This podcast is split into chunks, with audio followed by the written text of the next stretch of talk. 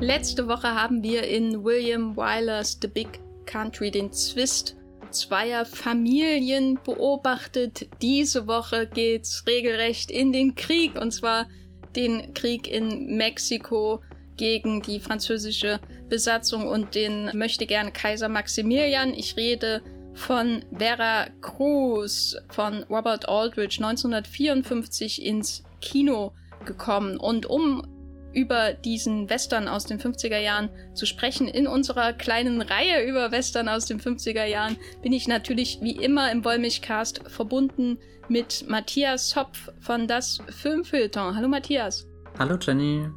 Mein Name ist Jenny Jecke und wir haben den Abschluss unserer kleinen Western-Reihe erreicht. Vera Cruz, ein schöner, großer, ein Abschluss voller Zähne und voller Staub. Und wir wünschen euch viel Spaß mit diesem Podcast.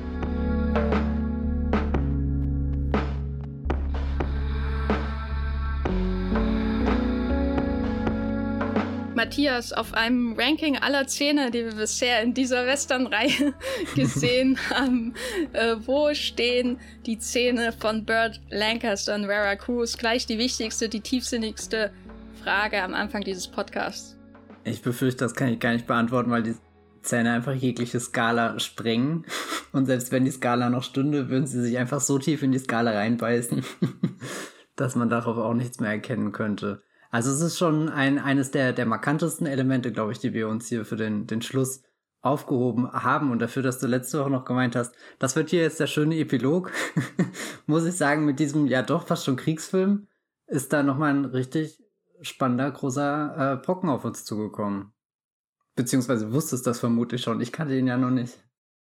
Ja, also ich hatte gedacht, der passt gut am Ende, obwohl chronologisch er einer der früheren Filme ist mit 1954, weil er eben so ein bisschen so vorausschaut, im Grunde auch, was in den 60er Jahren mit dem Western passieren wird, insbesondere natürlich in Italien, aber auch in den Filmen von Sam Peckinpah. Und darüber werden wir natürlich auch in diesem Podcast sprechen.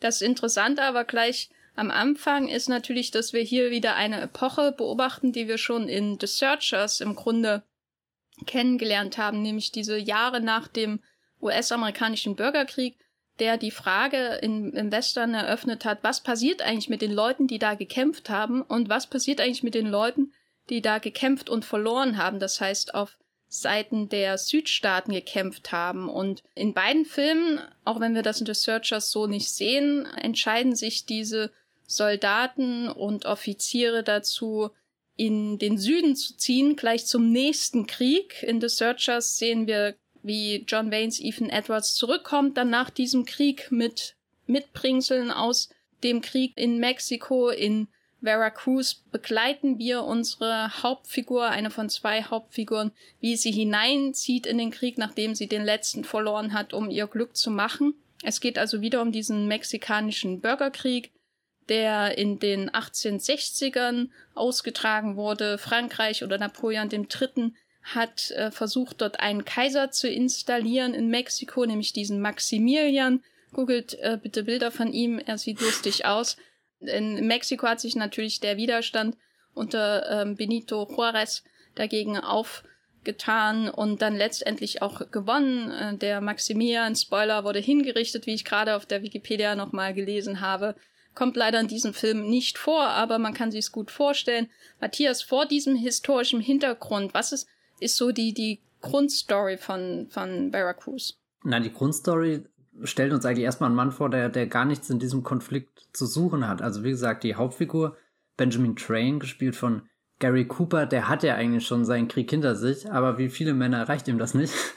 oh Gott, das ist eigentlich furchtbar, dass er da wie so ein Verlorener hineinwandert und ich glaube, in, in einer anderen Version des Films würde er auch einfach in den ersten Minuten sterben, weil er irgendwie mit einem in, in der, dieser staubigen, steinigen Umgebung verdurstet, vertrocknet im Angesicht der heißen Sonne, aber es ist dann eine, eine unerwartete Begegnung, die ihn quasi immer tiefer da hineinzieht, beziehungsweise eine Begegnung mit, mit einem anderen Mann und, und gegenseitig steigern sie sich auch irgendwie so hoch und stecken dann vermutlich tiefer drin, als sie sie beabsichtigt haben. Der andere Mann wird gespielt von Burke Lancaster, Also hier der mit seinen, seinen markanten Zähnen. Ich bin mir übrigens ziemlich sicher, dass diese Szene äh, mit, mit fluoreszierender Flüssigkeit ausgestaltet sind. Das heißt, wenn du das Licht ausmachst, siehst du immer noch diese, diese Szene in der Nacht.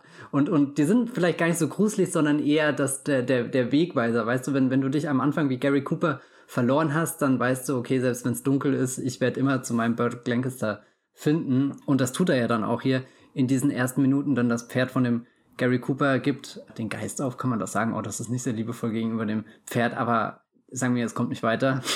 Und Gary Cooper ist auf der Suche nach einem neuen Reittier und kauft dann dem Burt Lancaster für, für 100 Dollar, was äh, ziemlich teuer ist, ein, ein Pferd ab, aber es ist immer noch besser, als eben zu Fuß weiterzugehen, wie, wie dann hier sein, sein neuer Kollege einwirft und kaum sitzt er auf dem Pferd, wird er auch schon verfolgt von eben den Soldaten, die hier dem Kaiser Maximilian angehören und angeführt werden die von einem Marquis und wie sich herausstellt, hat der Burt Lancaster das Pferd, was er gerade eben dem Gary Cooper ähm, verkauft hat, auch nur gestohlen. Also da kommen irgendwie in den ersten Minuten schon mal die drei großen oder zumindest schon mal zwei der drei großen Parteien zusammen. Also wir haben irgendwie hier diese, diese einsamen Cowboys, Burt Lancaster, Gary Cooper, die in, in dieser Gegend sind und, und wir haben eben die, die, die große Gewalt die, die da mit Pferden und mit Rüstungen und, und reichlich Ressourcen irgendwie angeritten kommt. Und es wird auch irgendwie schon deutlich, dass hier niemanden irgendwas heilig ist. Also es wird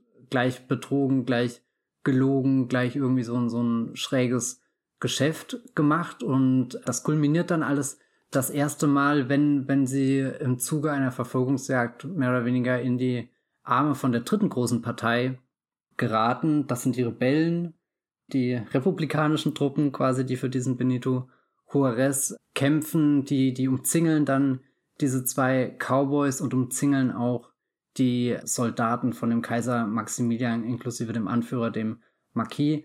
Und ja, da, da sind wir dann eigentlich schon in einer sehr spannenden Situation, wo so drei Kräfte irgendwie alle den Strang versuchen, in eine andere Richtung zu ziehen. Und jetzt müssen wir herausfinden, wie die da durchkommen. Und das Spannendste eigentlich für uns als Zuschauende ist dabei dann zu sehen, dass zwischen Gary Cooper und Burt Lancaster ja schon so, so, so, so ein Vibe ist, sage ich jetzt mal. Und, und wenn wir auf der einen Seite diesen großen politischen Konflikt außenrum haben, der dann auch irgendwie die, die, die, die Grundlage für den, den Kriegsfilm in Veracruz bildet, ist in der Mitte so eine, ja, könnte fast schon sagen, so eine Bromance, aber bist dir nie sicher, ob sie wirklich zusammen bromanzen oder sich doch nur wieder betrügen, in den Rücken schießen oder sonst irgendwas tun. Und dann gibt es eine gemeinsame Reise. Das heißt, alle hängen auch wieder zusammen, keiner geht da seinen eigenen Weg und die ganze Zeit versuchst du halt herauszufinden, wer steht jetzt wirklich wo, wer spielt welches Spiel. Und Ernest Borgnine ist dabei.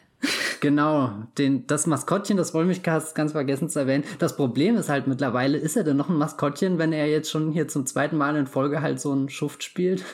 Ich finde, er ist immer ein Maskottchen. Ja. Das, das hängt auch mit seiner Physiognomie zusammen, würde ich sagen. Was? Der, der Ernest Borgnine hat ein Gesicht, das ist wie geschaffen für das Logo von einem Podcast, muss man einfach so sagen.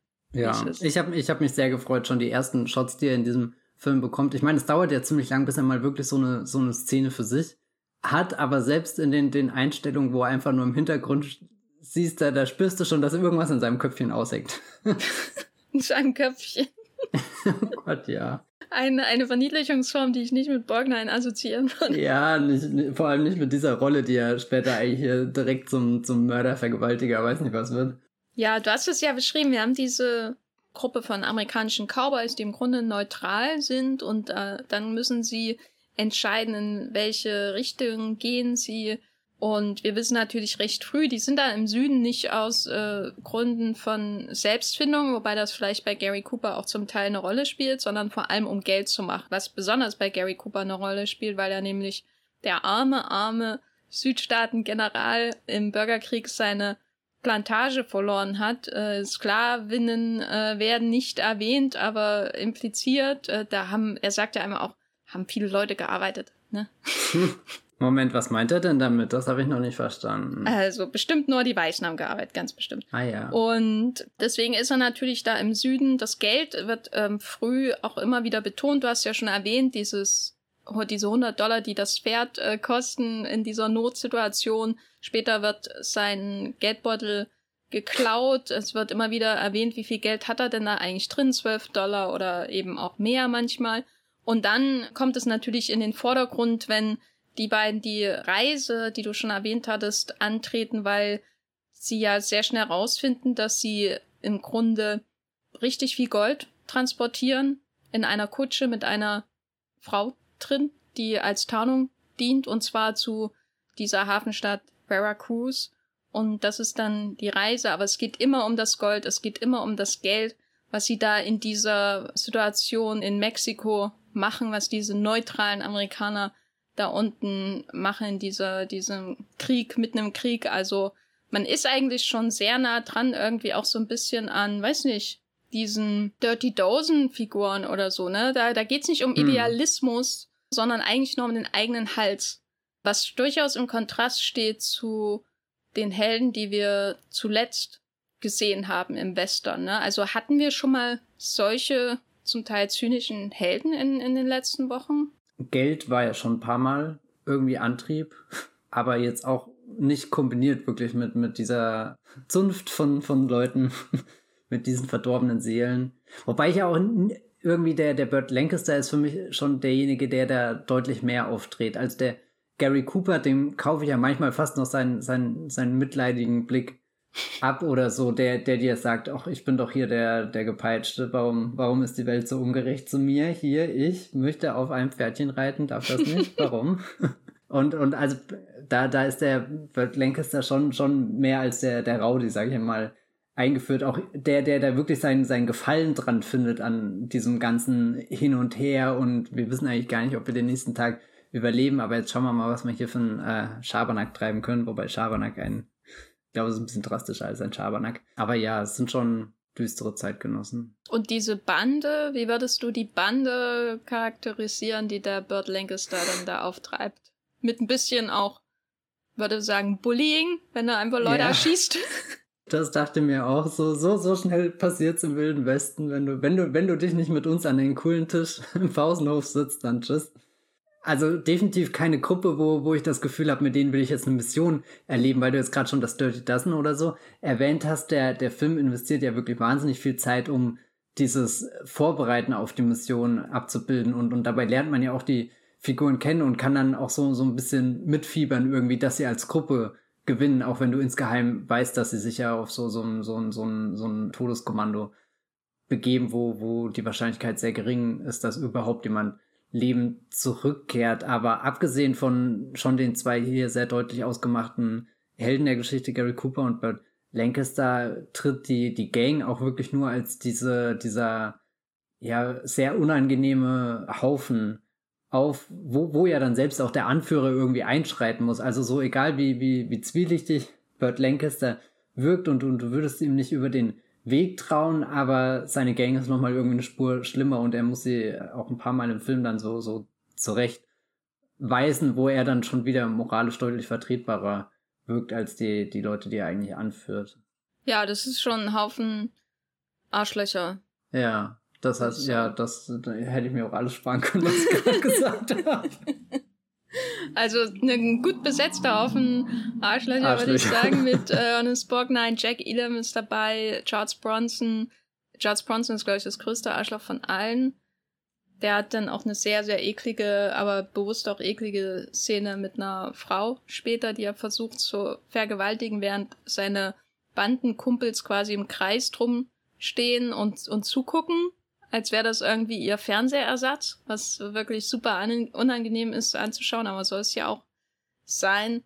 Und nun haben wir diese Banditen und sobald wir eigentlich eigenen Blick auf die werfen, ist ja klar, dass die nicht mit den, mit den Revoluzern oder Rebellen gemeinsame Sache machen, oder? Aus idealistischen Gründen, ähm, sondern dass sie sich dazu entscheiden, für den Maximilian einzutreten, weil er einfach äh, viel Geld bietet für, für die Mission die hm. äh, sie dann auch auf sich nehmen. Also das sind einfach alles äh, zynische Leute, die die offensichtlich unsympathische Seite im Grunde wählen, weil sie Geld bietet, weil man muss ja wirklich sagen, so wie diese Armee oder diese Kavallerie von Maximilian da in diesem Film erscheint, weiß man ja sofort, die gehören da nicht hin.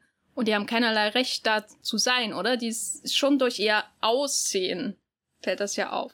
Ja, ja, total. Ich habe ja schon im Vorgespräch kurz erwähnt, dass der das allererste Mal, wenn man die, die Soldaten von dem Kaiser in der Entfernung sieht, blitzen sie auf und, und du merkst, dass irgendwas kommt, aber es wirkt erstmal wie ein Fremdkörper, als fast schon ist da so ein Science-Fiction-Element auf einmal im Wilden Westen gelandet, eben diese, diese glänzenden Rüstungen oder so total befremdlich, das könnte auch fast schon so eine, so eine Roboterarmee irgendwie sein, die da durchläuft. Ich meine, das ist es aus offensichtlichen Gründen nicht, aber äußerlich sind da schon extreme Kontrasten zwischen den zwei Fronten und, und das äh, kommt ja nicht nur durch die, keine Ahnung, die Kleidung zum Vorschein, sondern je weiter der Film geht, desto mehr Orte lernen wir erkennen und die Orte, die jetzt eher mit den ähm, Rebellen verknüpft sind, sind ja doch eher klein und, und irgendwie halt so, so dahin gebaut, haben halt nichts Glanzvolles, sondern du spürst eher, naja gut, früher oder später werden die eins mit dem Staub um sich herum, was, was ja auch irgendwie so, so eine ganz spannende Atmosphäre mitbringt, weil, weil du bist da und, und, und spürst, wie, wie trocken das ist und wie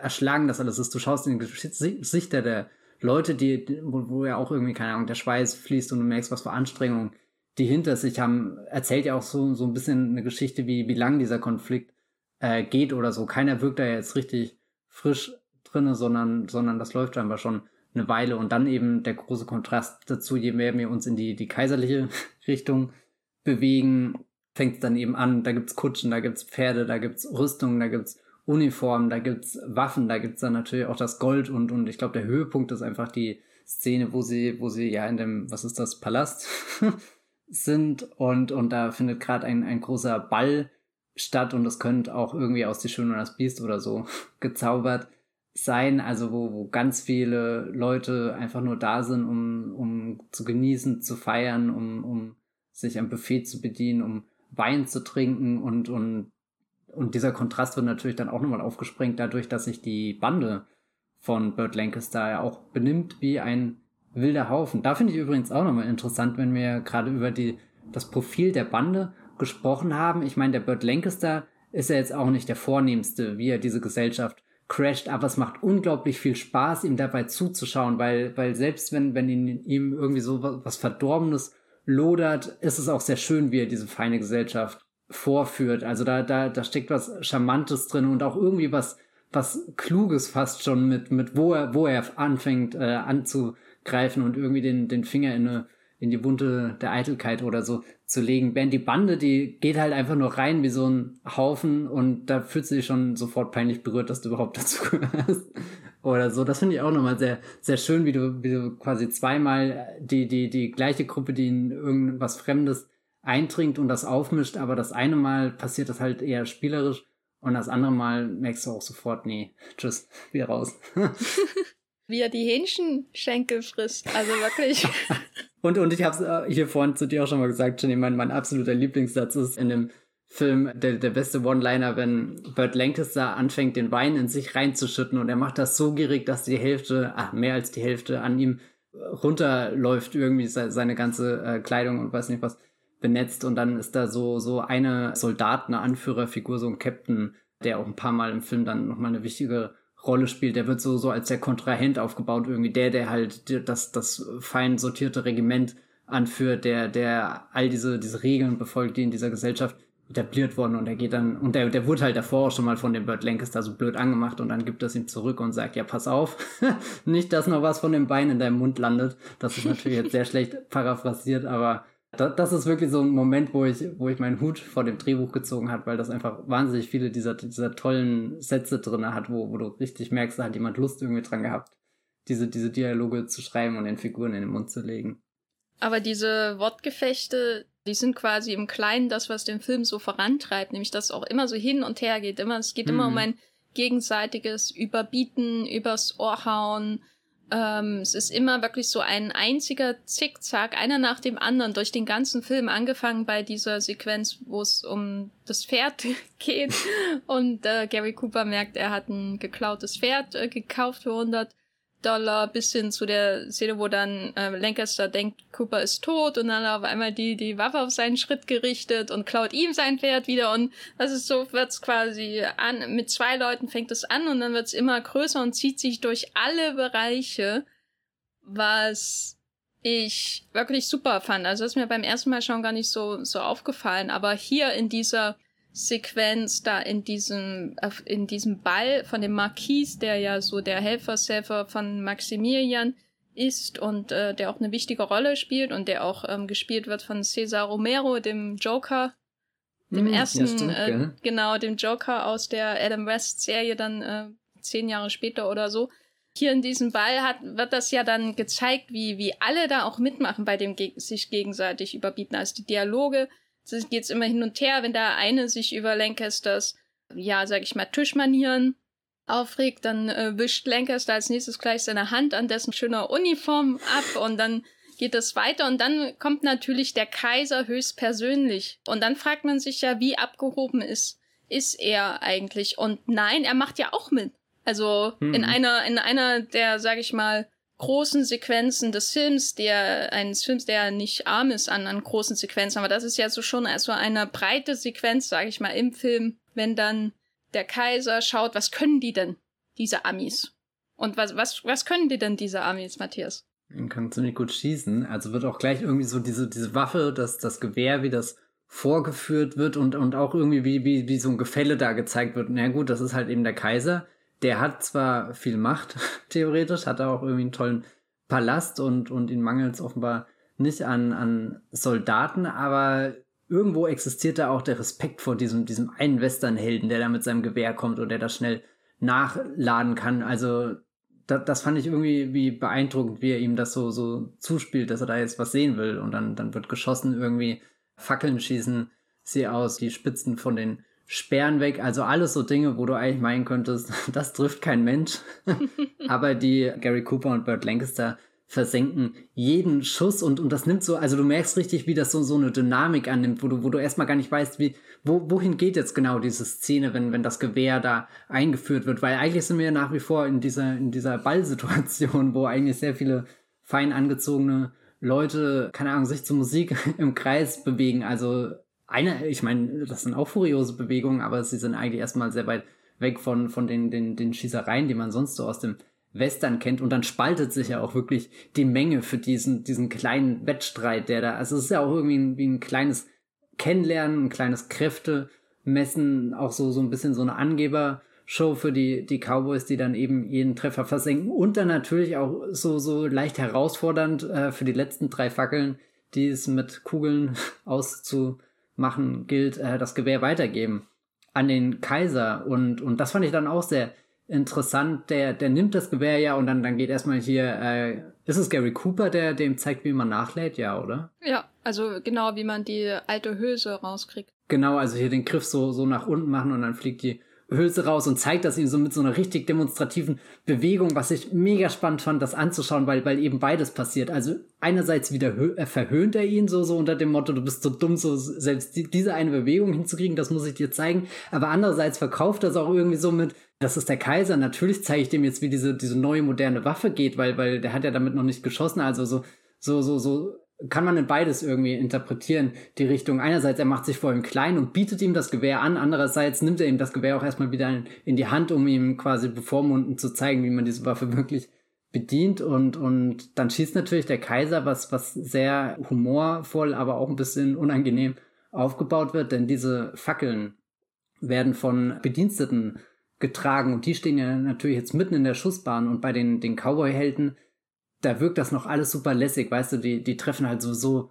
das Licht und dann ist es aus und die Bediensteten und drunter, die kriegen das gar nicht mit, so schnell fliegt die Kugel. Aber sobald dann dieser Kaiser, wo du nicht wirklich weißt, ist es nur ein Sprücheklopfer oder hat er wirklich was auf dem Kasten, das Gewehr ansetzt, merkst du richtig, wie, wie diesen Bediensteten klar wird, ja, ich bin, bin hier auch gar nichts wert. Also ich könnte jetzt auch einfach zum Spaß erschossen werden, nur weil dieser Trottel von Kaiser gar nicht richtig zielen kann. Und, und also die, dieser Moment ist wirklich sehr, sehr schön irgendwie ja, herausgespielt, auch in Szene gesetzt, dass, dass ich beim Zuschauen mich auch die ganze Zeit gefragt habe, boah, nimmt das jetzt ein, ein böses Ende oder, oder bleibt der Film da in diesem humorvollen Modus? Was gesteht er jetzt diesen Figuren an, an Können oder eben an Nicht-Können ein? Und die, die Kaisersituation wird dann dadurch auf gelöst, dass er zwei Treffer dann versenkt, auch irgendwie zu seinem eigenen Erstaunen und, und zum, zum Amüsement all der Umherstehenden. Und dann kommt sich die feine Gesellschaft, die ja davor auch irgendwie entblößt wurde von den Cowboys, die da cool sind und sich nichts aus den ganzen Kleidern und so machen, die, die freut sich ja dann doch wieder, einer von uns hat's geschafft, gell? Aber die letzte Fackel kann der Kaiser nicht ausschießen, immer eine, eine 2 von 3 Quote, glaube ich, da, da gesteht ihm der Film doch mehr Credit zu, als man am Anfang hätte denken können, so wie, wie diese ganze Gesellschaft da eingeführt wird. Und es ist auch irgendwie so eine, so eine Quote, wo die Cowboys nicht direkt überlegen sind, nicht direkt unterlegen sind, sondern wo du merkst, ja, da diese Anspannung, die zwischen den, den Parteien schon existierte, die da jetzt zusammenkommen, die wird weiter erhalten bleiben, weil, weil dieses Kräftemessen definitiv keinen eindeutigen Gewinner hervorgebracht hat, sondern eher uns Männer gezeigt hat, die bereit sind, ihr Spiel sehr weit zu treiben, sogar so weit, dass eventuell ein Bediensteter einfach erschossen wird. Und, und das fand ich auch auf so einer psychologischen Ebene.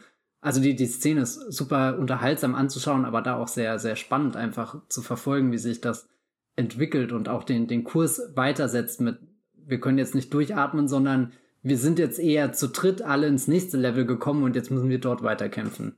Ja, äh, ich fand auch sehr schön so die visuelle Doppelung, dass man einerseits diese ganzen Lampen hat, die ja für Menschen stehen, mehr oder weniger. Diese Phalanx an Bediensteten, die da diese Terrasse im Grunde umringen und auf die dann nach und nach geschossen wird, versus, oder ähm, wenn man das einfach mal auf diese Szenen legt, die es ähm, am Anfang gibt, was ja, glaube ich, einer der größten Shots in dem ganzen Film ist, nämlich dieser fast 360 Grad Shot wo sie in diesem Städtchen da sind und auf den Mauern und Dächern auf einmal erscheinen die Rebellen. Und sie mhm. stehen alle so nebeneinander, wirklich perfekt äh, choreografiert und äh, gleich, man sieht halt, man, die, die Kamera folgt quasi dem 360 Grad Blick von, ich glaube, Burt Lancaster ist es, der sich so umschaut, ganz langsam. Die Kamera schaut jeden einzelnen Quadratmeter an äh, von diesen vielen, vielen Rebellen, die da nach und nach alle auftauchen auf diesem Dach. Und man hat dieses Verlangs an Menschen, die in dieser ersten Sequenz früh im Film sehr, sehr beeindruckend wirken, die wir auch mehrmals wiedersehen werden, einfach durch die Masse und natürlich durch auch ihre Lautlosigkeit, die Art und Weise, wie sie einfach aus dem Nichts erscheinen. Und dann hat man diese bizarre Szene da auf der Terrasse von diesem Palast, mehr oder weniger von, von dem Marquis oder ähm, dem äh, Kaiser sogar, und da hat man wieder so eine Phalanx und die, die Menschen werden noch mehr distanziert, mehr oder weniger sind dann wirklich nur noch einfach wie so Büchsen, die man auf dem Baumstamm aufstellt, auf die man dann eine Schießübung macht, was ja auch so ein bisschen das Thema vorgibt für den ganzen Film, der Umgang mit den Menschen in dem Film, die wirklich nichts wert sind. Also das ist ja auch das, weswegen in Verbindung mit Veracruz auch immer so der Begriff Zynismus fällt und das ist auch eine der Verbindungen natürlich zum später dann zum Italo-Western. Diese Menschen, die da einfach so auf die geschossen wird, ne, so als Spiel. Zwischen diesen Ballkleidern wird einfach auf diese Menschen geschossen, weil jemand Lust dazu hat. Völlig egal, ob die daneben treffen oder nicht. Und der Kaiser höchstpersönlich macht's noch, was, was alles nur noch ähm, natürlich noch bizarrer macht, weil man ja, wie du ja auch schon erwähnt hast, nicht weiß, wie kann er eigentlich schießen. Damit fasst der Film ja im Grunde schon die ganze Aktion von den Franzosen in Mexiko zusammen und dann nimmt er natürlich auch so die, vorweg, wie dann das Finale auch mit den Menschenkörpern arbeitet, wenn dann die große, ich weiß nicht, ob es eine Gatling Gun ist, ich glaube nicht, aber sowas ähnliches, halt so eine so eine Art frühes Maschinengewehr rausgeholt wird von der von der Kaisertruppe und dann einfach werden die mexikanischen Widerständler quasi niedergemäht. So, das ist schon harter Tobak, der Umgang mit den Menschenleben in diesem Film. Ist dann, würdest du Gary Cooper auch eine Teilschuld geben, weil er ist ja einer derjenigen, sobald er das Gewehr nimmt, hat er ja diese, diese vorsorgliche Geste, wo er andeutet, macht mal hier Platz. Aber äh, sie gilt halt auch nur irgendwie für die höher gestellten Gäste, die anwesend sind, aber nicht die Bediensteten. Bei denen hat er ja kein Problem, trotzdem sein Gewehr drauf zu richten. Lässt ihn das nicht auch irgendwie sehr düster dastehen, dass, dass er, dass er fast schon anführt irgendwie? Und vorgibt und, und der, der Kaiser ja eigentlich auch nur auf Druck seiner Vorlage ihm folgt? Also ausgehend davon, dass er eine Plantage hat, kann er wahrscheinlich sich sehr gut davon distanzieren, ja. wie er mit Menschenleben umgeht. Ich weiß nicht, ob das wirklich jetzt als wertend gedacht ist. Es ist auf, aber, also sag ich mal, wenn ausgehend von der Inszenierung des Films, sollen wir durch die Art und Weise, wie es inszeniert werden wird, auf Gary Cooper mit einem wertenden Blick äh, schauen, weiß ich nicht genau, aber was es uns natürlich zeigt, ist so dieser Machismo dieser, dieser beiden Männer, die einerseits durchaus bewundert werden für, für ihre Fähigkeiten, glaube ich. Also das schwingt auf jeden Fall in der Szene hm. mit. Da ist eine Bewunderung da für das, was die da mit dem Winchester Repetiergewehr da anstellen. Aber andererseits ist da auch so ein, so ein gewisse, nicht Selbstüberschätzung, aber so diese, dieser Waffenfetisch kommt hier auch raus, finde ich. Die Art und Weise, wie darüber gesprochen wird, dass man eine Winchester hat. Das ist natürlich in dem Krieg ganz besonders wichtig und später werden wir noch mal sehen, wie wichtig dann eben diese Waffen sind und welche Standards da existieren, was ein bisschen Geld und Gold dann dem Kaiser zum Beispiel als Waffe gibt versus was die die Mexikaner als Waffe haben. Das ist natürlich enorm wichtig so für die Erzählung auch des Films. Geld und Waffen, ne, das Materielle. Aber da schwingt auch so ein bisschen das mit, was man in Forty Guns hat, äh, was der Mann wird, wenn er diese Waffe in der Hand hat und vor allem, wenn er das Gewehr hat und wie er sich misst mit einem anderen Mann, der auch eine Waffe hat. Und die Szene gipfelt ja auch darin, dass nachdem der Kaiser seinen dritten Schuss vergeigt hat, dass ja erst Lancaster und dann Cooper den Revolver quasi ziehen, also so in der Art, ja, mit dem, mit der Winchester, da trifft das jeder, aber mit dem Revolver so ein fliegendes Objekt zu treffen, zum Beispiel, da zeigt sich dann der wahre Meister. Und auch das glänz der glänzende Revolver, den Lancaster in diesem Film hat, also das ist schon ständig auch so, so eine Erweiterung ihrer Männlichkeit, habe ich das Gefühl. So, das, das ist immer ganz wichtig, dass sie da ihre Waffen haben und, und sich beweisen und gegenseitig übers Ohr hauen. Ich, ich mag auch sehr den, den Satz, wo sie die Winchester einführen und dann sagen, schießt so weit, wie das Auge sehen kann. Also so total überhöht und, und diese Waffe fast schon heilig gesprochen. Das war schon sehr, sehr nah an den Fetischszenen in, in Forty Guns dran. Es hat noch gefehlt, dass, dass es eine romantische Szene zwischen den beiden gibt, wo am Esstisch an einer riesenlangen Tafel, wo, wo die die Waffe streicheln. Angenommen, es gäbe hier ein äh, Gun Barrel Shot. Wer wäre auf welcher Seite? Gary Cooper und Burt Lancaster. Ich würde sagen, Burt Lancaster, wenn er Gary Cooper beim Verhandeln sieht. Okay. Das ist für mich der Gun Barrel Shot. Weil so bewundernd, wie er ihn da anschaut, da, da, da schwingt mehr mit als äh, noch Freundschaft. Redet er? Braucht er keine Kugeln? Wie macht er es? genau, weil wir haben diese beiden Männer, die dann mehr oder weniger unfreiwillig zusammengeschweißt werden durch die Umstände. Sie wollen beide Geld, äh, sie brauchen beide andere Männer auch, um, um diese Mission zu erfüllen. Aber kann man das, was sie da haben in diesem Film, als Freundschaft bezeichnen? Gibt es irgendwo Szenen, die sagen, das ist eine Freundschaft? Also Freundschaft ist ein großes Wort.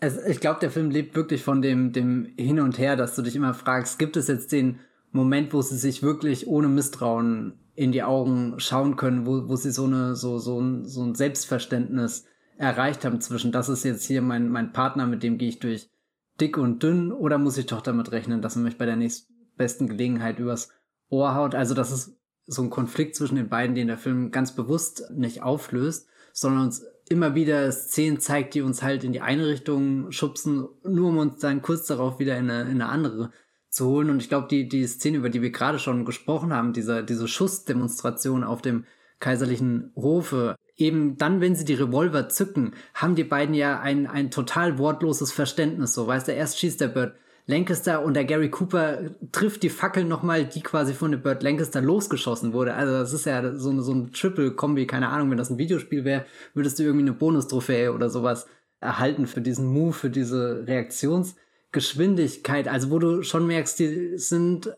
an irgendeinem Punkt doch aus dem gleichen Holz geschnitzt und, und verstehen sich da auf einer Ebene, wo, wo alle anderen außenrum einfach nur staunen können. Doch für die ist das eigentlich so, so ihr, ihr tägliches Spiel, was sie treiben. Aber ja, ich glaube, es, ist, sind, sind nicht nur diese Szenen im Film, die die beiden zusammentreiben, sondern eben auch wieder auseinanderbringen. Und ich meine, gerade, gerade der Anfang zeigt das ja auch sehr schön, dass da eigentlich denkt der Gary Cooper, er hat hier ein ordentliches Geschäft erledigt und dann stellt sich raus, dass er ein gestohlenes Gaul gekauft hat. Also da kommt er sich auch schon mal grunddumm vor, glaube ich, in der Situation.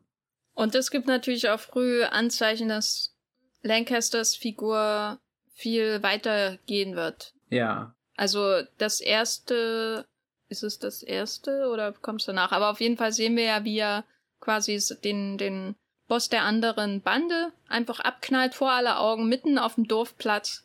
Und dann gibt's darüber hinaus ja noch die Szene, wo auch in dieser Stadt gleich am Anfang, wo die beiden großen Fraktionen des Bürgerkriegs im Grunde kurz davor sind, aufeinander zu prallen und dann die, die Bande zwischendrin und dann sagt Gary Cooper und dem nehme ich die Besorgnis wirklich ab.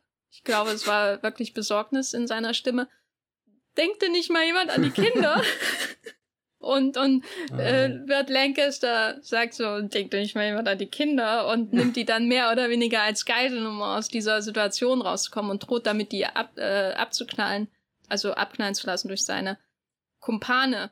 Und eigentlich haben wir es hier auch mit Burt Lancaster mit einem Bösewicht zu tun, den er hier spielt. Also was unterscheidet ihn von Lee Marvins Figur in, in uh, Bud Bödikers Seven Men From Now, an den ich auch sehr oft denken musste hier beim Zuschauen? Nee, gar nicht viel. Äh, ich find's witzig, kurz Offenlegung. Äh, Im Vorgespräch habe ich diese Szene eher als äh, Zeugnis für ihr Zusammenspiel gewertet, dass quasi Gary Cooper irgendwie sagt, guck mal da die Kinder und der andere sofort auf seinen Trick einsteigt mit, ah, die können wir als Geisel nehmen. Aber ich glaube, so wie das Jenny erklärt hat, ist es deutlich nachvollziehbarer im Film auch. Was ich sehr spannend fand, ist dieses Ding, wo, wo die, die kaiserliche Seite das Geld anbietet. Und du siehst ja, wie, wie in, in dem Kopf von, von Gary Cooper schon die, äh, äh, Burt Lancaster schon die Entscheidung gefallen ist, da gibt's Geld. Aber dann kommt ja der Rebellenanführer raus und sagt, ich biete euch hier einen Kurs an, gell? Mhm. Und, und Burt Lancaster hat keine Ahnung, was das heißen soll. Ein Kurs, kann ich mir davon was kaufen oder so? Während bei Gary Cooper... Kann ich Cooper, mir davon die Zähne putzen? ja, ja, bei, bei Gary Cooper siehst du... Oh bei, bei Gary Cooper siehst du ganz eindeutig, dass das doch was von ihm macht, weil rein theoretisch ist er ja ein Mensch, der, der für die große Sache gerne kämpft. Wenn die man das so sagen Genau, also äh, zumindestens die in seinem Leben, also aus der Figur heraus argumentiert, ist er schon eher jemand, der, der ein großes Bild versteht, als eben der Burt Lancaster, der eher halt jede Gelegenheit nutzt, die er kriegen kann, um irgendwie weiterzukommen und, und wenn, wenn dann jetzt wie, wie hier in diesem Fall die richtig fette Beute gilt, die, die er sogar noch vom Kaiser ausbezahlt bekommt. Also ich glaube, da fühlt er sich ja auch schon irgendwie geil, dass er da als, keine Ahnung, sag ich mal, kleiner Verbrecher irgendwie von dieser Obrigkeit Geld für was bekommt, was sie selbst nicht ausführen kann. Das, das bringt ihn ja auch automatisch in eine mega mächtige Position und ich glaube, eine, in der er sich trotz seiner, seiner Lässigkeit mit der er so durch das Leben läuft und alle Menschen um sich herum betrügt, das ist für ihn schon, schon irgendwie was, was Neues und von dieser Macht fühlt er sich ja dann sofort angezogen und, und äh, bringt er die Situation dann auch auf Biegen und Brechen oder eben mit einem sehr verhängnisvollen Schuss sofort dahin, dass das für ihn alles passt. Und da ist der Gary Cooper schon noch widerspenstiger und du hast das Gefühl, das ist ein Mensch, der, der ein Gewissen besitzt. Ja, also ich glaube, wenn, wenn ich Gary Cooper irgendwie durch so eine Wüstenstadt oder so laufen oder reiten sehe, dann sehe ich halt auch, zumindest in dieser Phase seiner Karriere, wo er schon ein bisschen älter ist, dann sehe ich halt auch 12 Uhr mittags. Ich, ich, äh, jedes Mal, wenn er durch die Gegend rennt in einem Western, 12 Uhr dann, mittags, Zeit für, dann, fürs Essen. Dann, genau, dann höre ich die Uhr ticken im Hintergrund und da hat er ja auch wirklich das Gewissen einer ganzen Stadt Mhm. Das einzige Gewissen einer Stadt, muss man ja sagen, gespielt, das allein gegen eine ganze Gangsterbande im Grunde auftritt, während alle anderen kuschen und sich verstecken und niemand ihnen unterstützen will. Und das ist natürlich Gary Cooper, spät Gary Cooper par excellence, so dieser Westernheld, der für seine Ideale eintritt und das tut, was eben rechtens ist und hier haben wir jemanden, der irgendwie diese große Niederlage seines Lebens erfahren hat, gemerkt hat, ach, Ideale, die, die bringen mir nur Pech im Grunde. Deswegen habe ich meine wunderschöne Plantage mit den in Anführungszeichen vielen Menschen darauf, die arbeiten, verloren. Und deswegen macht er sich da auf. Und dann ist Vera Cruz im Grunde die Geschichte eines, ja, desillusionierten Bürgerkriegsgenerals der Südstaaten, der in einem anderen Krieg endlich wieder zu seinen Idealen findet, während man bei Burt Lancasters Figur ja schon sagen kann, dass er sich nicht wirklich weiterentwickelt. Oder siehst du irgendwann mal die Chance, dass er nicht da endet, wo er endet in diesem Film? Nee, das, das macht ja auch irgendwie die Dynamik zwischen den beiden so interessant, dass du weißt, irgendwie Burt Lancaster ist okay damit, wenn er halt morgen stirbt oder so. Während bei Gary Cooper hast du ja schon das Gefühl, dass er gerade sehr verloren ist und sich was Neues sucht, was ihm Bedeutung gibt. Ja, klassische Midlife Crisis hier für den Bojack Horseman als Western. er hat manchmal echt so ein Bojack-Gesicht. Also Bojack hat ja, hat ja schon dieses, dieses lange, was soll das lange Gesicht hier? Achtung. was für ein Gag, Matthias. Ja, wahnsinnig gut, gell? Der, der ist seit, seit Jahren. Eigentlich bin, bin ich gerade schon stolz drauf gewesen, dass ich den hier einfach mal, dass ich mich überhaupt an diesen Gag erinnert habe. Aber ich glaube, der, der, der ist jetzt echt nicht so, so zündend hochgegangen wie, wie beabsichtigt. Hm, schade. Ich habe oft bei, bei dem, dem Burt Lancaster an so eine, so eine Jack Sparrow-Figur, ehrlich gesagt, denken müssen. Also jemand, der, ich meine, Jack Sparrow ist jetzt in einem Disney-Film drin, das heißt, da, da herrscht schon nochmal ein bisschen so, so ein anderes moralisches Verständnis, aber auch jemand, der da, der von einem, von einer äh, Planke zur anderen irgendwie stolpert und halt manchmal wird er runtergeschubst und manchmal schafft es durch irgendeinen dummen Zufall oder vielleicht einen Masterplan, wir können uns nicht sicher sein, dass, äh, dass er doch weiterkommt und einfach das ganze Schiff übernimmt, anstatt eben im Ozean unterzugehen und um sein Überleben zu rudern und, und, und das mag ich eigentlich, dass die beiden dann da zusammen sind, teilweise auch die gleichen Ziele verfolgen, aber im, im Fall der Fälle habe ich immer das Gefühl, dass Burt Lancaster den, den Gary Cooper in, in die Misere bringen würde oder, oder, oder über eine Graben, oder am Anfang ist er ja sehr schön. Da, da verfolgen sie sich ja. Also zuerst der Burt Lancaster rennt vor dem Gary Cooper davon und der Gary Cooper rennt vor den kaiserlichen Truppen davon und dann ist da so, so eine Schlucht und so ein Graben und der Burt Lancaster ist halt der Cowboy, der springt da locker drüber mit seinem Pferd. Gary Cooper, der zögert kurz, aber schafft es dann trotzdem, während die Soldaten bleiben halt davor stehen. Und die Frage ist ja den ganzen Film über, wann springt Burt Lancaster über so einen großen Graben, über den er selbst nicht drüber kommt und Gary Cooper dann mit runterreißt quasi. So, da, das ist irgendwie so, so was super Spannendes, was ich zwischen den beiden immer sehr gern verfolgt habe, wenn ich diesen Film geschaut habe. Oder wann schubst da Gary Cooper runter, wenn der gerade nicht aufpasst? Ja, das, das ist natürlich, das wäre natürlich am bittersten. Aber ich, ich hatte auch immer das Gefühl, dass, dass wenn, wenn in diesem Film Gary Cooper stirbt, stirbt Burt Lancaster mit. Also ich konnte mir nie vorstellen, dass Burt Lancaster überlebt, während Gary Cooper stirbt. Ja, ich glaube dafür nicht, dass der Film unbedingt Happy End süchtig ist, aber dafür ist, glaube ich, Burt Lancaster so eine unverzeihliche Figur einfach. Also die kann sich nicht bessern, die kann also schon mit, wenn das schon mit den Kindern anfängt und so, da kannst du noch überlegen, ja, hat er das jetzt wirklich so gemeint? Aber ich hatte da recht früh keinen Zweifel dran, dass das, dass da unterschwellig immer dieser Killer da ist. So, der auch durch dieses beißende Auftreten, durch diese blanken riesigen, wirklich gewaltigen weißen Zähne, die der Burt Lancaster da zeigt, wenn er grinst, wenn er einfach nur durch die Gegend schaut. Das ist wirklich, ich weiß nicht, das ist so eine Gratwanderung auch schauspielerisch, finde ich, weil normalerweise finde ich das furchtbar, wenn Schauspieler so, so durchgehende Ticks haben in einem Film. Also zum Beispiel alles, was Eddie Redmayne jemals in der Fantastic Beasts es war äh, mir Reihe so klar, dass das Eddie Redmayne der Erste ist, der kommt. Ready Edman oder hm. auch ähm, zum Beispiel muss ich ja sagen Heath Ledger The Dark Knight und so da äh, den ich schon besser finde als Eddie Redmayne auf jeden Fall. Aber das sind so schauspielerische Darbietungen die sich sehr stark so an äußerlichen Ticks und und Verhaltensweisen klammern um irgendwie was innerliches auch hervorzubringen. Und das ist eben mal mehr mal weniger effektiv oder überzeugend und äh, ich habe da generell einfach eine Allergie dagegen, muss ich auch sagen. Und dann sehe ich so einen Schauspieler, der hier einfach anfängt zu grinsen wie verrückt und ich kenne natürlich Bud Lancaster und ich mag ihn und, und der Leopard ist einer meiner absoluten Lieblingsfilme überhaupt und so und trotzdem, wenn ich an ihn denke, denke ich eigentlich nicht an Zähne. Nee, gar nicht. aber, aber Vera Cruz ist schon so durchgängig dieses Haifischgrinsen, ne? Also da, da, da Jack Nichols kann ja einpacken. Ne?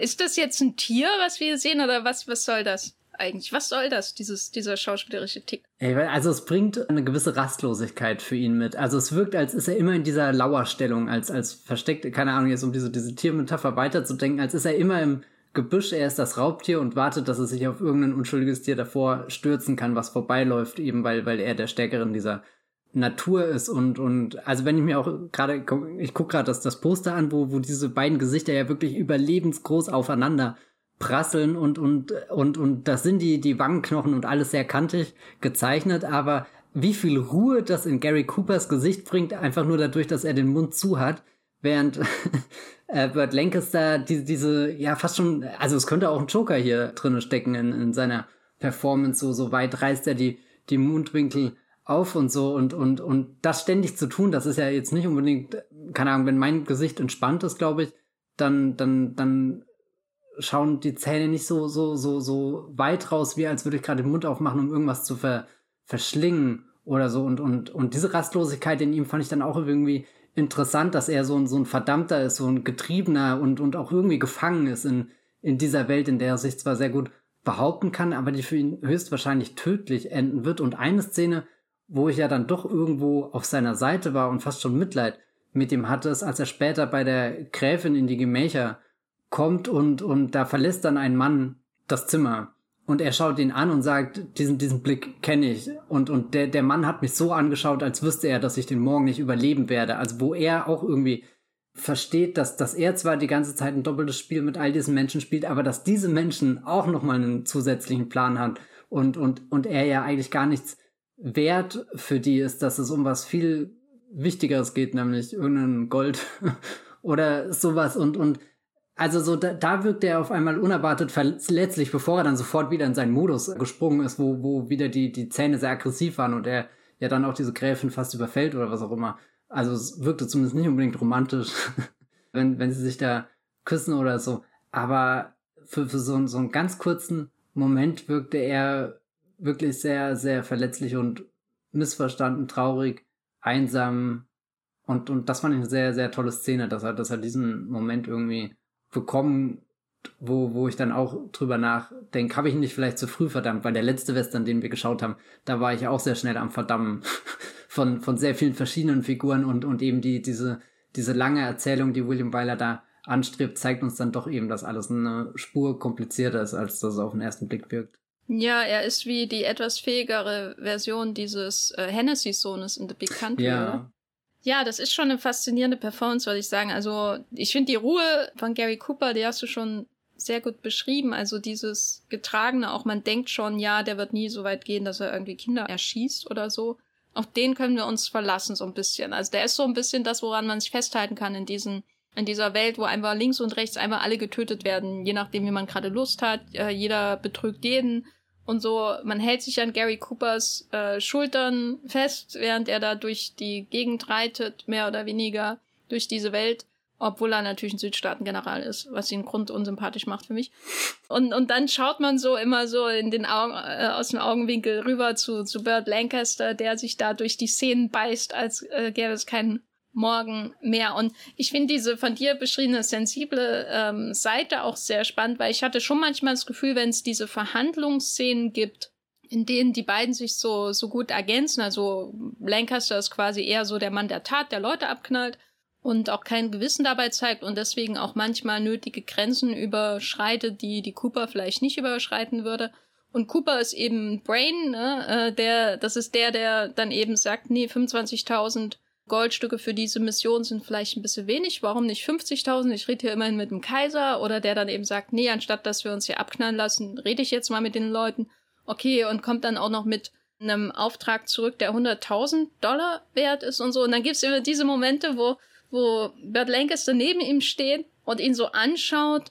Und da hatte ich schon das Gefühl, da schaut irgendwie auch so was Jungenhaftes hm. heraus aus, aus ihm, das irgendwie zu so einer Mentorfigur aufblickt. Also das hat mich schon sehr an Karate Kid erinnert. Und der, der Cooper ist dann Mr. Miyagi. Der Sensei. Genau. Ich fand diese Brückszene, die du gerade angesprochen hast, auch sehr, sehr beeindruckend, was so, so das, das Bild der Männer in solchen Situationen angeht, weil da, da tauchen ja wieder die Rebellen, wie du es vorhin beschrieben hast, in der kleinen Stadt, in dem Dorf, wo, wo sie überall auf den Mauern stehen, stehen ja dann auch, ist der, der ganze Ding einfach umringt von, von, von diesen Soldaten und, und es ist ja für jeden absolut klar, hier gibt's keinen Ausweg raus, wenn wir nicht zufällig fliegen können oder so. Aber das weiß auch jeder, dass keiner davon fliegen kann. Das heißt, für, für all diese Cowboys, die da drinnen sind und, und auf der Lancaster-Seite stehen, ist eigentlich klar, gut, das wird halt jetzt unser, unser, weiß nicht, Ende. Wir ballern uns hier jetzt raus und sterben wahrscheinlich dabei. Und für mich als Zuschauer dachte ich, naja, das Vernünftigste, was du jetzt machen kannst, ist auf die zuzugehen, deine Waffe niederzulegen und mit denen zu reden und deswegen war ich gar nicht so beeindruckt von dem, was Gary Cooper gemacht hat und habe erst realisiert durch die Reaktion der anderen, wie, wie, wie verkrampft diese Männer da irgendwie an dieser Tat klammern. Dass sie sich nur beweisen können dadurch, dass sie halt jetzt schießen oder töten oder, oder jemanden besiegen und dadurch weiterkommen, aber nicht über, also da, dass es als, als mutig angesehen wird, dass jemand in der Situation, wo er umzingelt ist, seine Waffe, die da liegt und einfach den Dialog sucht. Sehr, sehr starke Ding. Auch ein sehr toller Shot irgendwie von, von dieser ganzen Situation. Also da gibt's eine Einstellung, die, die ein bisschen auf die Distanz geht, wo du dann so, keine Ahnung, in der rechten Bildhälfte oben die, diese Reihe an, an Soldaten, äh, an Rebellen siehst, die, die rumstehen, irgendwie diese umgekippte Kutsche, die Männer, die sich drin verkriechen und er, der langsam über diese Brücke geht. Das war schon, boah, sehr episch. Das hätte auch ein Finale werden können eigentlich.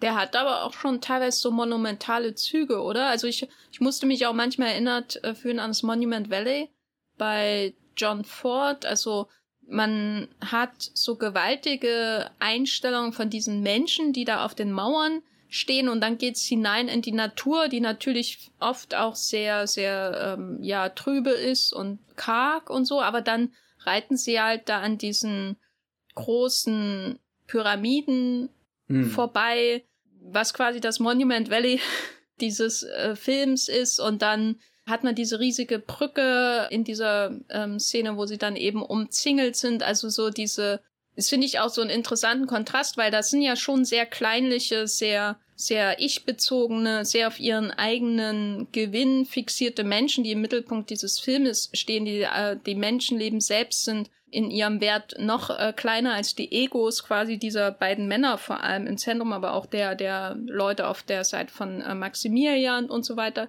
Und dann hat man diese gewaltigen Baudenkmäler auch ähm, ähm, als Kontext und diese Natur natürlich auch. Und dadurch wirkt alles nur noch weniger bedeutsam. Aber gleichzeitig hat man auch, hatte ich zumindest auch den Eindruck so, dass, dass da auch so die Idee mitschwingt, wie viele Menschen da schon durchgezogen sind. Ne? Weil es ist eben nicht nur Natur, es sind auch eben diese Pyramiden, die natürlich auch einfach ein Schauwert sind und deswegen wurden sie was sicherlich auch ausgewählt, abgesehen davon, dass Mexiko sich sicher über die Touristen freut, die dadurch äh, äh, alle nach Mexiko Stadt gefahren sind. Aber das, das ist ja wirklich was, was wir noch gar nicht in dieser Form gesehen haben, diese in, in unseren Western bisher, diese Idee, was da mal für Kultur gelebt hat und von der Zeit hinweggeschwemmt wurde im Grunde und jetzt bewegen sich diese Cowboys vor dieser Kulisse quasi auf ihrem eigenen Weg. Und bei einigen ist es dann halt auch der Weg in den Abgrund so. Und das ist so dieses, die ganze Zeit dieses Gefühl auch da. Hier sind schon so viele Leute durchgezogen und die haben sich alle gegenseitig gekillt. Bis hin zurück zur Kolonialzeit und natürlich noch viele tausend Jahre zurück. Und jetzt ist da halt Gary Cooper und, und Burt Lancaster da und der Maximilian. Das finde ich auch so interessant, dass man diese riesigen Pyramiden dieser alten 100 äh, Jahre zurückliegen, hunderte, tausende Jahre fast zurückliegenden Zivilisation sieht. Und dann sieht man den Maximilian und in seinem kleinen, in seiner Hütte mit den glänzenden Uniformen und so weiter. Und es wirkt alles so egal. Mhm. Also, ja, das fand ich toll, so auch als Background. Das ist wirklich mal eine Abwechslung zu dem, was wir bisher hatten, was auch daran liegt, dass die bisherigen Filme, glaube ich, nicht in Mexiko gedreht wurden. Ja, gut, und wenn ich jetzt überlege, welche Geschichte hätten sie, keine Ahnung, in Amerika finden können, da haben sie ja A, selbst sehr viel zerstört. Und dann hast du halt bei den, keine Ahnung, amerikanischen Ureinwohnern, die wir jetzt gesehen haben, die sind ja, da, das sehen wir ja nie wirklich, wie, wie sie, also da ist ja fast The Searcher schon der beste Film, der uns am ehesten an, an die Kultur ranführt und auch mal direkt in den Tipi hinein führt, weil, weil sonst tauchen sie einfach immer nur auf Pferden auf, die halt unterwegs irgendwo auftauchen, fast schon auf dem Nichts, wie als, als wären Ureinwohner äh, so, so, so, keine Ahnung, Leute, die halt immer reiten und immer nur irgendwie den, den Weg passieren, aber keine Heimat haben, was natürlich auch irgendwie erzählerisch interessant ist, weil ihnen ja äh, diese Heimat genommen wurden, aber, aber dass es hier jetzt einfach einen Tempel gibt, den du auch gar nicht ignorieren kannst und den du selbst nicht mal wegschaffen kannst oder, oder weiß nicht, sondern der, der dir eher deine Bedeutungslosigkeit zeigt. Und da bist du ja fast schon wieder bei William Wyler und den zwei Männern, die sich in der Nacht fast totschlagen, wo es keiner mitkriegt, selbst wo, wo wir es kaum sehen, weil sie so winzig sind in diesem Riesenfeld und dann am Ende fragen, ja, warum eigentlich? Hm, warum? Ja, warum eigentlich? Die Antwort ist hier immer eigentlich Gold. Ja. Ne? In diesem Film, ähm, hm. genau, wir haben jetzt sehr viel über die beiden Männer im Zentrum dieses Films gesprochen. Aber was hältst du denn eigentlich von diesen anderen Figuren? Ähm, also jetzt abgesehen vom Kaiser gibt's ja noch den Marquis, der von Cesar Romero gespielt wird, dann noch zwei Frauenfiguren. Was hältst du denn von denen? Weil eigentlich sind dies ja die bedeutend viel Einfluss darauf haben, dass dieser Zickzack-Plot immer weitergeht, weil sie sich ja dann alle gegenseitig betrügen und vor allem wollen sie alle unsere beiden Cowboys im Zentrum übers Ohr hauen. Was hältst du denn von denen? Also ich glaube, der, der Marquis am ehesten so jemanden, den ich als, ja, der, der, der so in seiner Stereotypenrolle richtig aufgeht von, naja, der, der gefällt sich irgendwie in seiner, in dieser, dieser Machtposition, die er innehat, aber es ist jetzt überhaupt die letzte Person, der ich irgendwas anvertrauen würde. In dem Film. Gar nicht mal so sehr, weil ich Angst habe, sie betrügt mich, sondern einfach, weil ich sie nicht für fähig halte. So, so im Sinne von, wenn, wenn wir diesen Fluss überqueren würden, dann, dann würde ich mich auch lieber auf den, auf das Gaul von Gary Cooper oder Burt Lancaster äh, setzen, als auf das Gaul von dem, dem, dem Joker hier, Cesar Romero. Am interessantesten fand ich da fast die, die Rebellen, weil, Nina. genau, Nina, die wird ja erst so, so als, als Frau in Nöten eingeführt, die, die fast schon so irgendwie zur Belustigung von allen Umherstehenden da, keine Ahnung, um ihr Leben fürchten muss oder so, aber bekommt ja dann ziemlich schnell Profil dadurch, dass sie sich an den Gary Cooper hinschmeißt, aber eigentlich hat sie da eine ganz andere Absicht, nämlich sein Portemonnaie mit den 12 Dollar zu entnehmen und besitzt dann später noch die sehr herzliche äh, Dreistigkeit, ihm zu sagen, ach, die Früchte, die können Sie umsonst mitnehmen. Für dich ist das kostenlos. Und für uns Zuschauer ist natürlich klar, er hat schon bezahlt und wird das erst später mitkriegen und den Preis, den er bezahlt hat, ist natürlich auch viel zu viel, als die Frucht wahrscheinlich wert gewesen ist. Und sie, sie taucht ja immer wieder auf in so, so einer Rolle, die, die sich auf, auf allen Seiten eigentlich einfindet und, und ehrlich gesagt weiß sie auch gar nicht genau, wo sie steht, sondern keine Ahnung, sie, sie kämpft sich halt auch ihren Weg dadurch und ist dann auch jemand, der, der die, die finale Schlacht überlebt, aber dann genauso wie Gary Cooper mit diesem unglaublichen Schlachtfeld konfrontiert wird, wo, wo nichts mehr übrig ist und, und auf einmal wirkt das alles davor, so, so diese kleinen Spielereien mit hier mal ein Portemonnaie geklaut oder so, so, ich weiß nicht, bedeutungslos und, und dann fragst du dich auch, wo, wo, wo geht ihr Weg jetzt als nächstes? Hin? Also was hat sie noch da? In dieser Welt sind alle ihre Verbündeten gerade gestorben oder so. Also das wäre definitiv eine Figur gewesen, die sie noch hätten mehr erforschen können. Ja, das sehe ich auf jeden Fall ähnlich, vor allem weil sie so auch mittendrin in dieser fast Vergewaltigungsszene, mhm. weil, weil so, weil sie da auch so genutzt wird, um darzustellen, wie furchtbar die anderen alle sind und dann so einen Konflikt in der Gruppe auch herbeizuführen. Und ich würde es jetzt nicht sagen, es ist eine komplett flache Figur, weil sie halt schon vielschichtig ist, weil man sich die ganze Zeit fragt, was, hm. was ist denn jetzt eigentlich ihre Agenda? Warum taucht sie auf einmal in diesem Planwagen auf?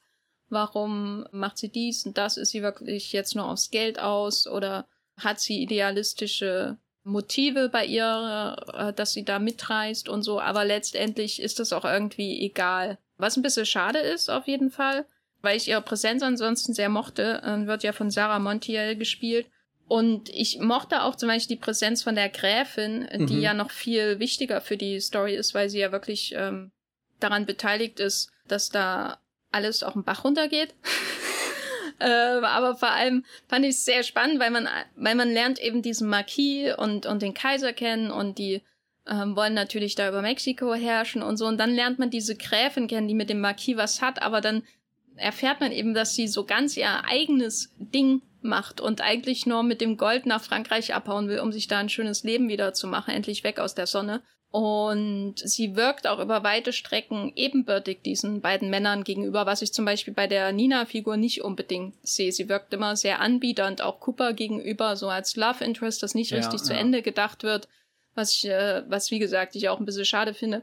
Während die Gräfin wirklich jemand ist, wo man denkt, die würde die beiden auch ohne weiteres über die Klinge springen lassen, wenn sie könnte, was sie auch dann versucht. Na, und ich glaube, wenn, wenn der Film noch ein bisschen mehr Vertrauen in sie als Figur hätte, dann wäre sie auch, dann wäre sie gleichgestellt mit äh, Gary Cooper und äh, Burt Lancaster, dann wäre das so, so ein Trio, das sich gegenseitig betrügt, fast schon so eine, so eine Will, Jack und Elizabeth Dynamik aus Flucht der Karibik 2 oder so, wo, wo, wo, die, wo, wo jeder der drei ja auch so, so sein eigenes Ziel verfolgt und trotzdem müssen sie irgendwie gemeinsam den Kompass äh, finden oder so.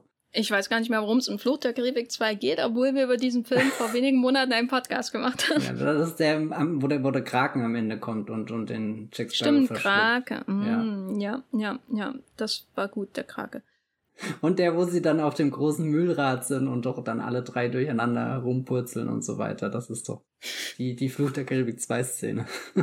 Wenn du schon von Rumpurzeln sprichst, hat äh, Sam Peckinpah das Finale von The Wild Bunch, in dem äh, sehr viele Menschen in Zeitlupe rumpurzeln, weil sie erschossen werden, hat er das Finale von Veracruz geklaut. Matthias. Oh Gott, ich gib, dachte, bitte du, gib mir das definitive Urteil darüber ich, da, jetzt. dachte, du fragst einfach so unschuldig, hat er das gesehen? Und dann hätte ich gesagt, ja, natürlich hat er das gesehen.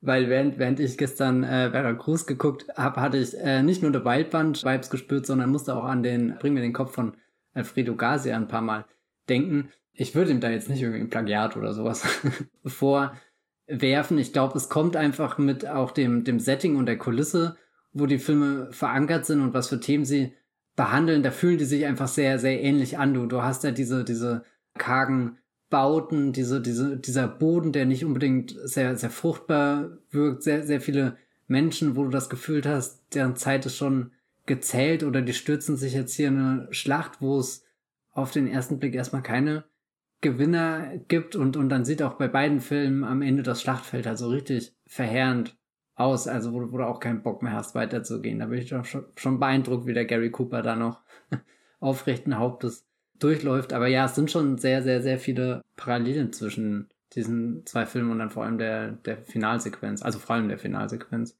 Weil auch diese Waffenmacht so aufgefahren wird mit dieser fast schon goldenen Maschinenpistole, mit diesem Maschinengewehr oder was das ist, das da so auch glänzt. Man, also ich dachte auch zwischendurch, haben die das aus dem Gold geschmissen, was sie da heimlich transportieren, so leuchtend und so wie die äh, diese diese Waffe da aussieht, da ganz anders als bei The Wild Bunch. Aber es geht natürlich dann auch darum, dass diese Waffenmacht natürlich da eine entscheidende Rolle in diesem Finale auch spielt, in dem, wo, wo man ja auch sieht, wie, wie der Idealismus diese mexikanischen Rebellen auch so einfach vor die Hunde treibt. Ne? Also mhm. es gibt ja eine Szene, die ist gar nicht so auffällig inszeniert, aber es gibt ja die Szene, wo die versuchen, so einen Sprengstoff vor die Tür zu kriegen. Und das ist irgendwie so ein längliches Teil, ähm, kenne mich damit nicht aus.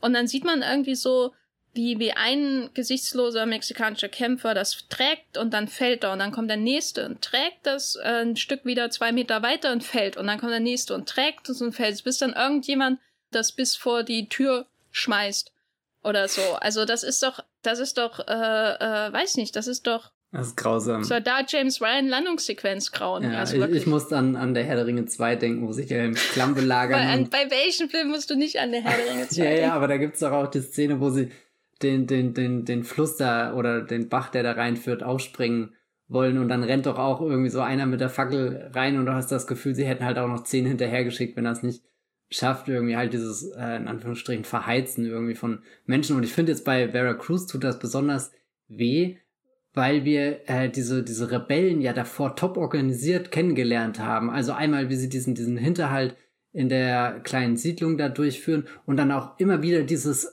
fast schon schon geheimnisvolle Erscheinen der Soldaten, die einfach perfekt aufgestellt überall aufpoppen, als lauern sie da entweder schon tagelang oder sind halt gerade zur richtigen Zeit angekommen und haben sich sofort organisiert und und auch dieser erste 360 Grad Kameraschwenk, den du beschrieben hast, da sieht man ja nicht, dass da einfach, naja, die stehen halt jetzt auf, sondern so wie sich die Kamera dreht, gehen die langsam hoch. Also wie so, so, so ein, so ein, so ein umgekehrter Domino-Effekt, wo sich, keine Ahnung, diese, diese Dominostraße wieder aufstellen würde, wenn du das Bild zurückspulen würdest. Also das hat ja was, was total beeindruckendes irgendwie, wo du, wo du merkst, dass das ist eine, eine Einheit und so. Aber da ist ja am Ende irgendwie gar nichts mehr davon, von da, von diesem, diesem, unerwarteten Vorteil, den sie, den sie sonst immer haben. Also ich habe das Gefühl, den ganzen Film lang über existiert von kaiserlicher Seite so, so ein, so ein, die blicken eher auf die Rebellen herab. Gut, das, das machen sie halt. Aber auch so ein, wir haben sie jetzt total unterschätzt, gar nicht damit gerechnet, dass die, dass die über so viel Taktik oder sowas verfügen können. Und, und da verabschiedet sich ja das Finale schon irgendwie an allem und geht eher in, ja, Explosionen auf. Ja, das äh, stellt die kaiserlichen Truppen, glaube ich, auch so als letztes nochmal so richtig bloß, finde ich irgendwie, dass die so viel auffahren. Die haben diese glänzenden Metallrüstungen fast, also das, wie gesagt, das wirkt ja fast schon mittelalterlich, wie sie, wie sie da im Wilden Westen beziehungsweise im Wilden Mexiko auftauchen. Und dann haben sie diese glänzende, goldige Waffe, ähm, waffenmäßig auch komplett überlegen, theoretisch, aber diese einfach gekleideten, in, in weiß oder beige gekleideten Mexikaner machen sie dann platt. Natürlich mit Hilfe von Amerikanern, muss man sagen.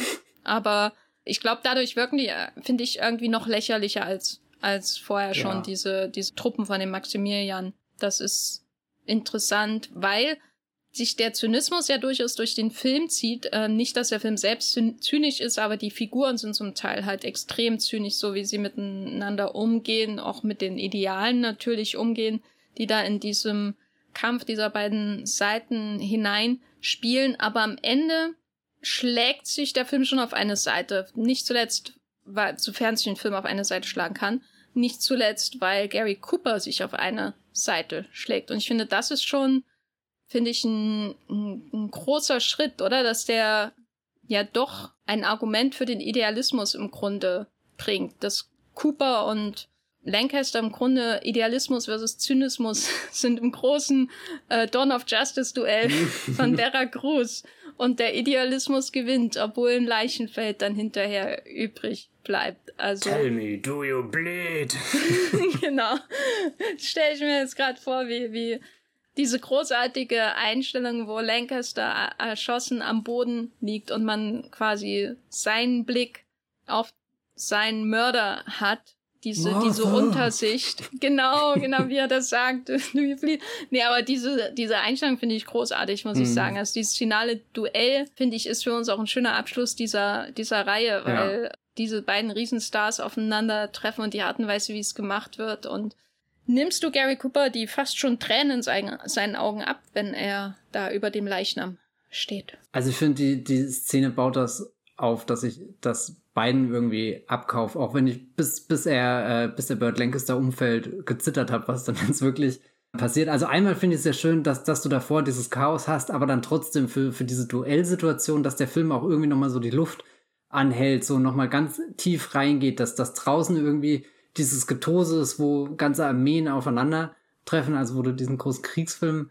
hast, aber, aber irgendwie schafft er es sich dann auf seine zwei, zwei Hauptfiguren zu besinnen und denen eine Szene zu geben, die, die halt nicht einfach im Gemenge untergeht oder die halt nicht auch noch passiert, weil es halt jetzt das Finale des Films ist und äh, keine Ahnung, wir irgendwie zum Ende kommen müssen, sondern wo ich das Gefühl habe, das ist, das sind halt jetzt wirklich diese zwei Minuten, wo sie sich anschauen, das alles, worauf der Film hinausläuft. Das ist der große Höhepunkt und, und ich mag es, dass das auch ein bisschen überhöht ist und, und gerade, gerade Burt Lancaster, der ja dann auf einmal auch so, so, ein, so ein Mann auf einmal ist, der, der was auf die Ehre setzt oder irgendwas, was er davor ja, keine Ahnung, jetzt nicht unbedingt drinne hat. Also gleich am Anfang erschießt er ja einfach da diesen anderen Cowboy also Bert, Bert Lancaster gibt einem nicht das Gefühl, dass er jemand ist, der, der dem, dem Piratenkodex oder sowas folgt. Und, und das, das fand ich einfach schon, schon interessant anzugucken, wie, wie, wie, wie sich die beiden Männer in diese Duellposition begeben und ich sogar zwischendrin gezweifelt habe, wird es denn überhaupt eine Duellposition oder gibt es doch noch einen anderen Weg?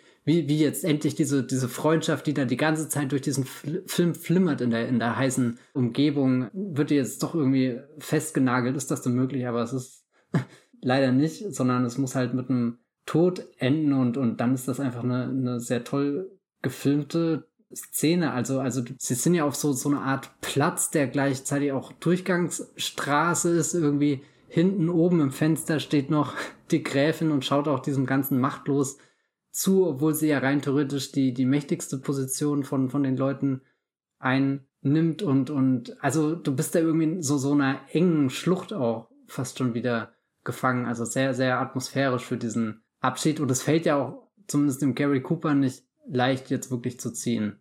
Hatte ich das Gefühl und deswegen dann auch seine Tränen. Ja, da ist auf jeden Fall Bedauern da, wie weit die beiden da getrieben werden, Norwegen, Kästen voll Gold.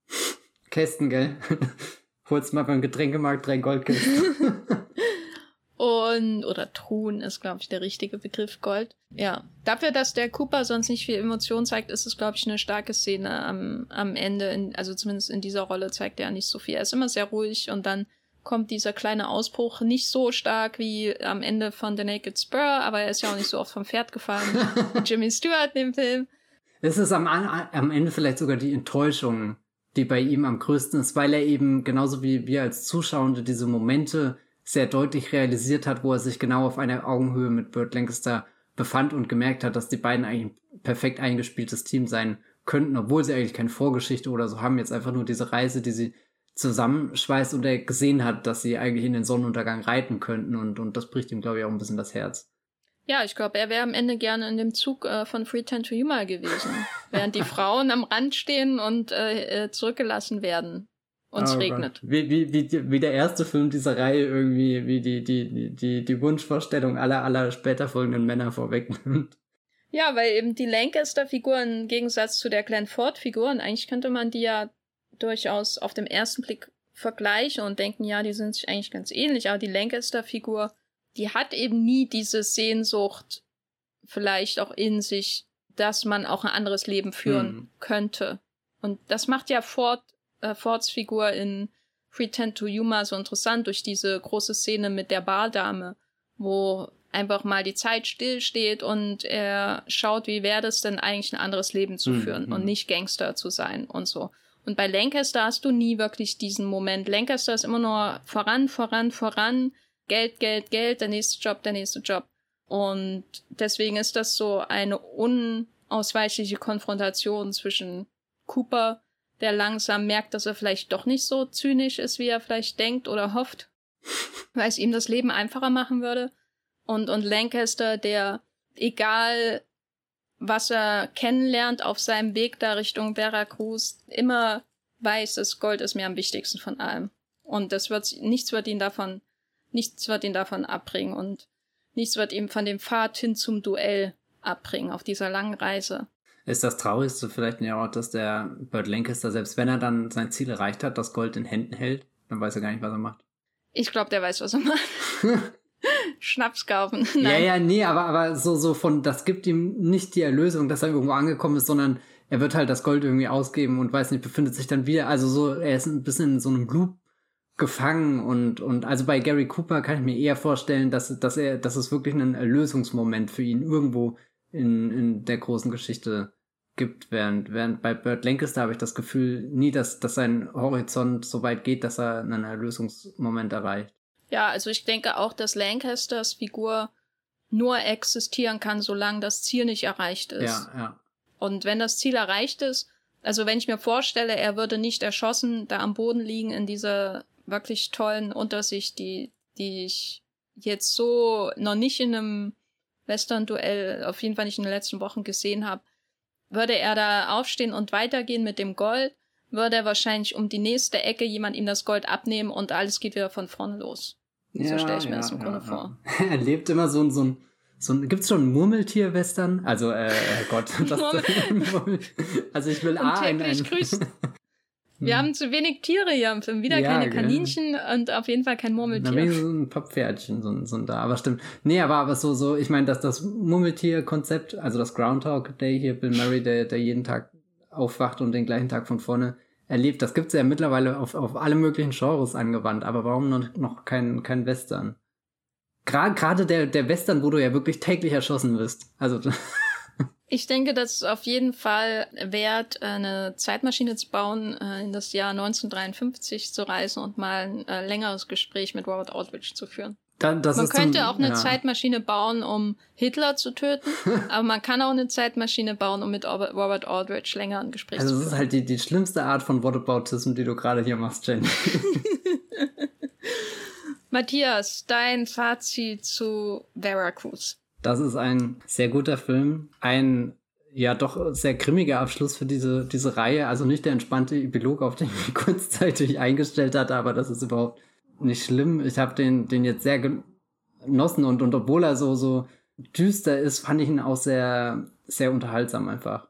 Er fühlt mich jetzt fast schon schlecht, dass ich so viel Spaß mit all dem hatte, aber ich habe auch das Gefühl, der, der Western weiß genau, von was für Figuren er erzählt und macht sich ja dann auch bewusst über gewisse Leute da lustig. Wie fandest du ihn?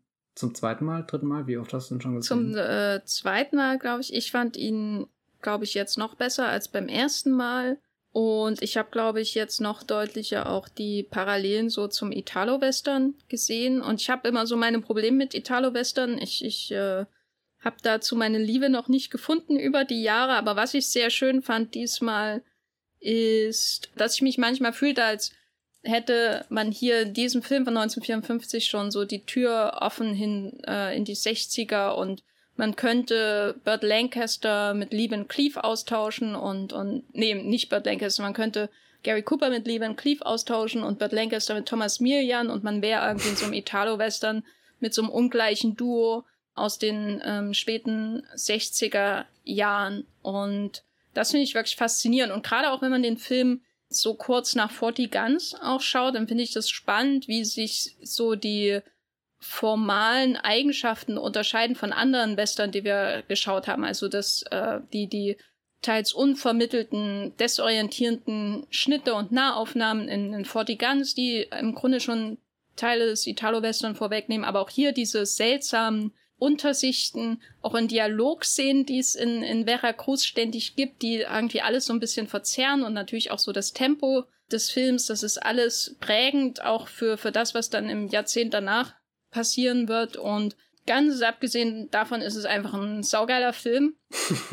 ist mein nüchternes Fazit zu Vera Cruz, der auch zeigt, was für ein toller Schauspieler natürlich Burt Lancaster ist. Und Gary Cooper habe ich mittlerweile auch eine Toleranz entwickelt. Wird auch immer besser. Wie, wie großzügig. Ja, ja. Und nein, also wirklich ein toller Film, der seinen Frauen gegenüber noch mehr hätte bieten können, gerade ja. wenn man ihn mit den Filmen vergleicht, die wir in den letzten Wochen gesehen haben. Da ist im Western noch viel mehr möglich, auf jeden Fall, was die Frauenfiguren angeht und war auch schon damals mehr möglich, aber was will man gegen die Zähne von Burt Lancaster sagen? Wirklich. Das ist das alles überstrahlende Argument für Vera Cruz von Robert Aldrich von 1954.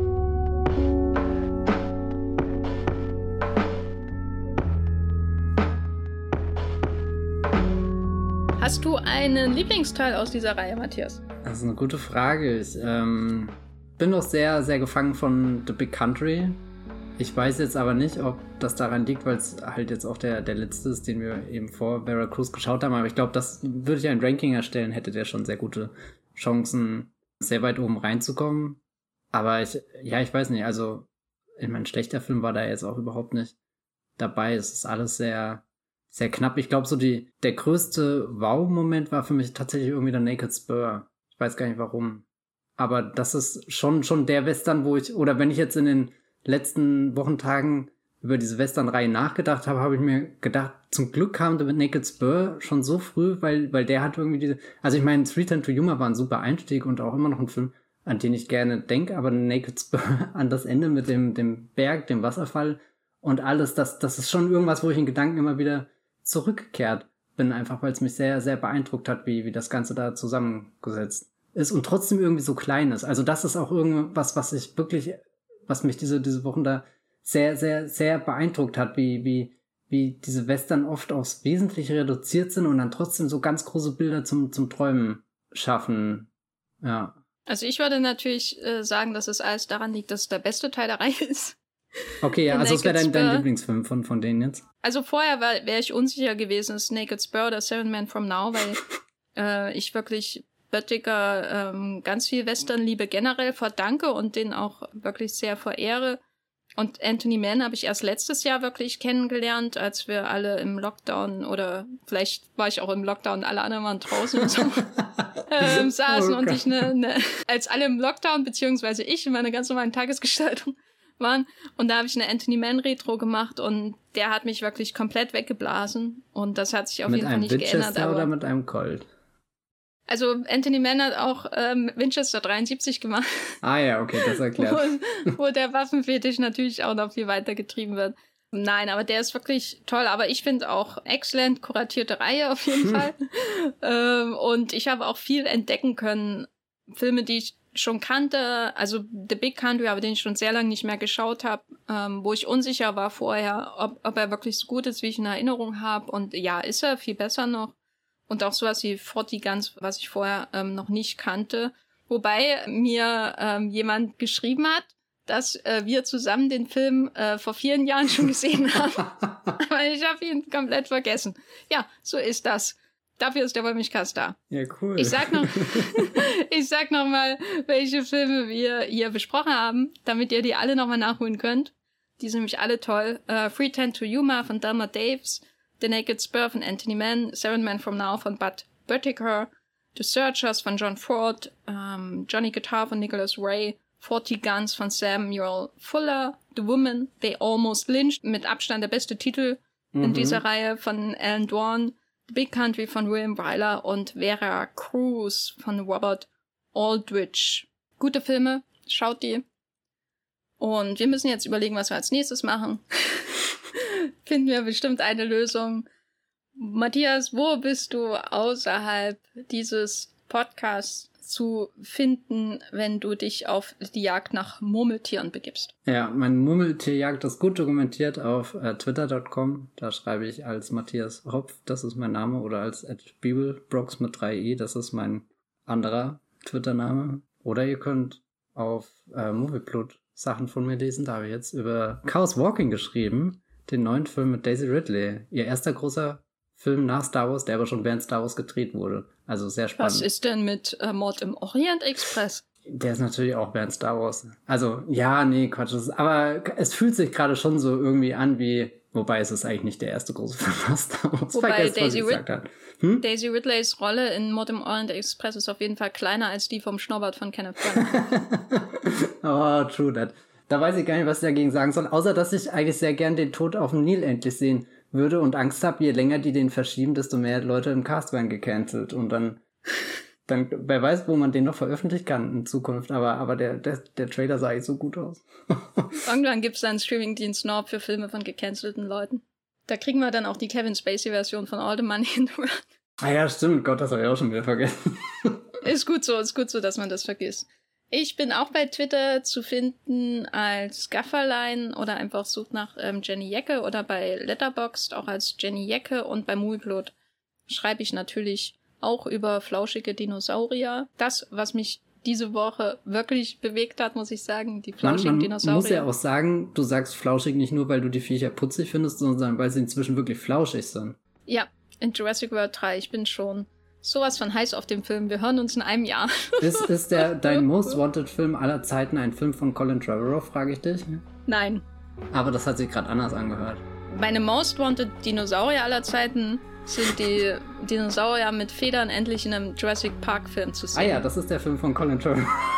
genau, aber der Film selbst wird wahrscheinlich furchtbar. Aber die Dinosaurier, da hoffe ich mir ähm, große Flauschigkeit von.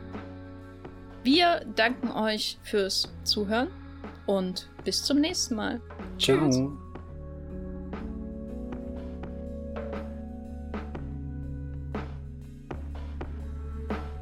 Der Wollmilchcast wird produziert von Matthias Hopf und Jenny Jecke. Unser Intro und Outro stammt aus dem Song Slam Canto von Kai Engel. Ihr könnt den Podcast bei allen gängigen Apps abonnieren und wir freuen uns über Kommentare und Bewertungen bei iTunes.